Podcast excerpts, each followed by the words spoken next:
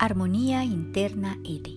Hoy quiero compartir contigo un texto muy interesante que habla acerca de la asectología. Tal vez tú has encontrado en algún momento esta palabra como la aceptación, pero ¿qué cosa es la asectología? La nueva ciencia que te libera del sufrimiento. Hoy vamos a compartir parte del manual de nuestro querido Gerardo Schmetling él ya no está en este plano, sin embargo, fue un gran maestro que dejó grandes enseñanzas. Realmente muchas veces no podemos entender por qué nuestra vida se llena de sufrimiento. Y aquí el día de hoy te voy a compartir una parte de este manual de Gerardo Smetling. La pregunta es, ¿es inevitable saturarse a través del sufrimiento? ¿Y qué pasa con el sufrimiento? El sufrimiento tiene una función muy importante en nosotros. Sin el sufrimiento no sería posible hacer un desarrollo espiritual. Y esa es la importancia del sufrimiento. La pregunta sería, ¿por qué no puedo, por qué no puede hacerse un desarrollo espiritual sin el sufrimiento? Porque el sufrimiento me muestra exactamente mi ignorancia es decir, si yo no tengo ignorancia, no puedo sufrir. Por eso un inocente no puede sufrir, porque un inocente no tiene ignorancia. Por otro lado, un sabio también podemos verlo dentro del ejemplo. Un sabio tampoco sufre. ¿Por qué? Porque un sabio no tiene ignorancia. El sabio tiene pureza mental tiene comprensión profunda. El ignorante es el único que sufre. Nadie más sufre. La intensidad del sufrimiento me muestra el volumen de mi ignorancia. Quizás ahora te estás preguntando cómo, o sea, mi ignorancia es la que me lleva a que yo pueda vivir este estado de sufrimiento. En la medida en que yo voy sufriendo menos, sé que mi ignorancia está terminando. Pero la siguiente pregunta tal vez es, ¿cuándo decido yo empezar a dejar de sufrir? Lo decido cuando no te resistes más al sufrimiento, cuando renuncias a sufrir, cuando dices, cuando yo digo profundamente, ya me saturé de seguir sufriendo. ¿Alguna vez has estado en ese proceso de tu vida en que te han pasado tantas cosas y tú dices, ¿hasta cuándo voy a seguir sufriendo? Recuerda que el único que puede sacarte de ese nivel de sufrimiento eres tú. Y voy a continuar con este párrafo. Es una decisión y un proceso totalmente individual e intransferible. Intransferible. En ese momento yo puedo decir, cuando yo digo, renuncio a sufrir más y comienza mi sufrimiento a descender y mi paz a ascender, en ese momento yo ya puedo decir, ya tengo 50% del desarrollo de comprensión. ¿Pero qué tiene que ver la comprensión en esto? Para completar tu pregunta, una vez que yo he pasado el 50%, si me tocara por alguna razón, se me olvidó algún detalle de la primera que necesito. Voy a ir a hacer el detalle. Por ejemplo, lo haría feliz sin perder la paz, porque yo tengo la paz. Ese sería el detalle aunque haga esto, lo voy a hacer feliz sin tener que perder la paz, porque yo ya tengo la paz. ¿En qué radica el poder, por ejemplo, de tu fe? En la certeza absoluta de algo, aunque la fe es una creencia. El poder de la fe radica en la certeza absoluta que existe en tu mente. Recuerda, en tu mente. Fíjense en lo interesante. Aún siendo la fe una creencia, la fe es una certeza. Y en realidad, todos decimos la palabra fe, pero en realidad la palabra es certeza. De alguna manera, esa creencia es cierta. Es cierta porque es cierto que conecta al milagro. ¿Cuántos de nosotros decimos que el milagro llegará si es que tienes fe? Siempre y cuando no razones. Siempre y cuando no dudes. Porque donde razonas y dudas, ya no hay fe. Y ese es un poco el mecanismo de la fe. Es tan fácil razonar, es tan fácil dudar, que entonces la fe se vuelve muy débil, muy frágil. El yo, el yo creo, es producto del razonamiento y es producto de la acumulación de creencias. Hay creencias limitantes como hay creencias que no lo son. La fe es una creencia que no limita.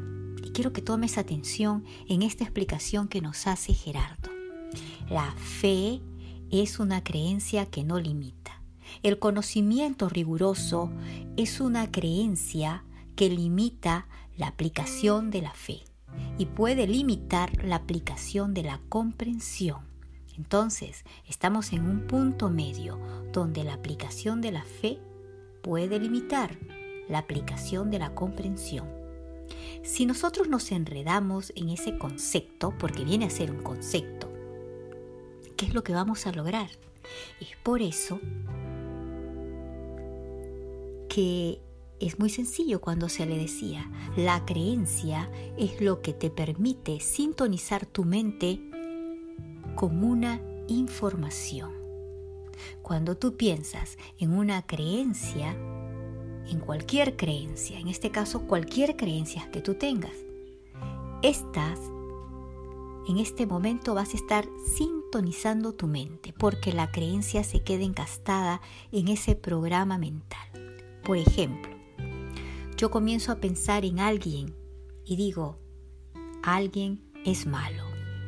Eso es una creencia porque no hay gente mala. Podrá haber gente con ignorancia, pero no mala. Pero yo empiezo a creer, a pensar que alguien es malo. Yo creo que la persona es mala. Fíjense, que yo creo porque estamos planteando claramente que la maldad no existe.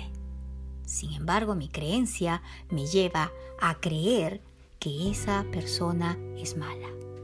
Por supuesto que si yo digo que alguien es malo, es una creencia. ¿Cuántas veces hemos entrado en ese mecanismo? Esta persona es mala conmigo. Esa es una creencia. ¿No será que esa persona es ignorante?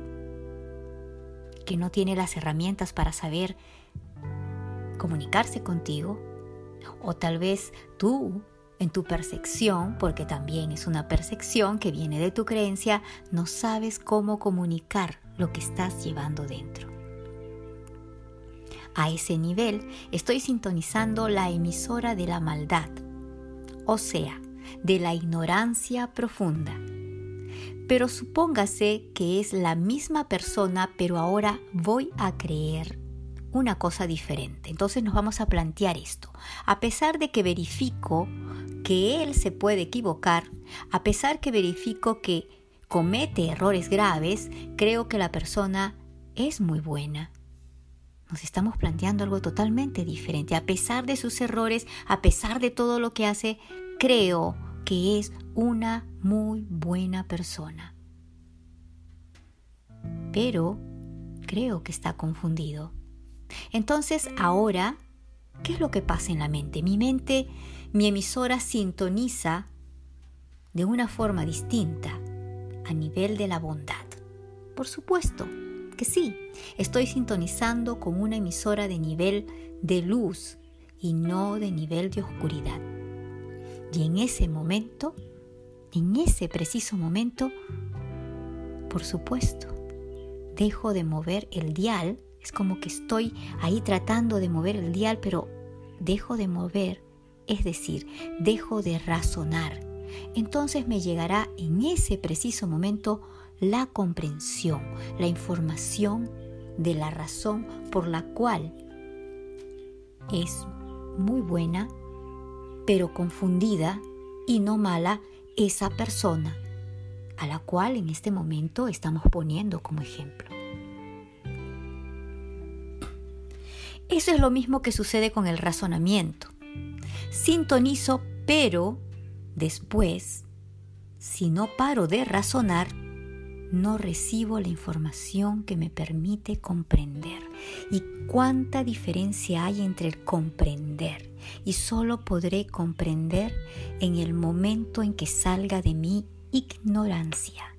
Y dejaré de salir de la ignorancia en el momento en que salga de mis creencias. Y dejaré de salir de esas creencias limitantes porque me están limitando, no me están permitiendo comunicarme abiertamente, no me están permitiendo alcanzar un grado de luz, no me están permitiendo alcanzar un grado de felicidad, no me están permitiendo sintonizar con lo positivo que existe, porque todo es neutral, no hay nada malo ni nada bueno, no hay alguien que critica, no hay alguien que juzga, es la mente la única que se mete en ese juego peligroso.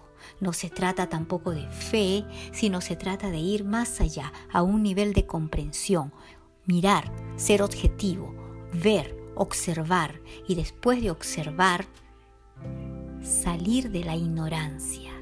Por eso es muy importante la observación. Saber sintonizar con estos movimientos hasta que encuentres lo que estás buscando. Pero una vez que encuentres lo que estás buscando, tienes que parar de mover ese dial o no te sirve la información que te está llegando. Eso es lo que realmente es lo que hace la mente. Deseo que esta lectura de Gerardo Smetlin te pueda ayudar a que tú puedas entender que nuestras creencias limitantes, nuestro programa establecido, nuestras percepciones erróneas es la que nos llevan a un alto grado de sufrimiento. Y sobre todo, la ignorancia, la ignorancia de no saber cómo son esos procesos mentales, esos procesos personales que vamos experimentando, nos pueden llevar a ser personas quizás con una mente distorsionada y por tanto estaremos sufriendo. Estaremos metidos dentro de la palabra fe que ni la entendemos y estaremos más profundamente en el abismo de nuestras creencias limitantes, las cuales no nos permiten sintonizar con un nivel más alto de conocimiento. Volvámonos sabios en nuestra vida. Seamos inocentes. Inocentes no por no saber, sino inocentes en el grado de no tener que contagiarnos de creencias limitantes que están formando un programa y un contexto negativo de nosotros mismos y por lo tanto lo negativo lo veremos reflejado también hacia afuera. ¿En dónde? En nuestra vida, en la frustración, en el miedo, en el fracaso, en la ansiedad, en el dolor en la no aceptación.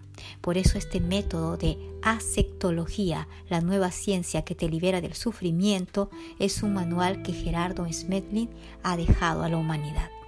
Deseo que cada uno de ustedes puedan comenzar a practicar esta aceptología.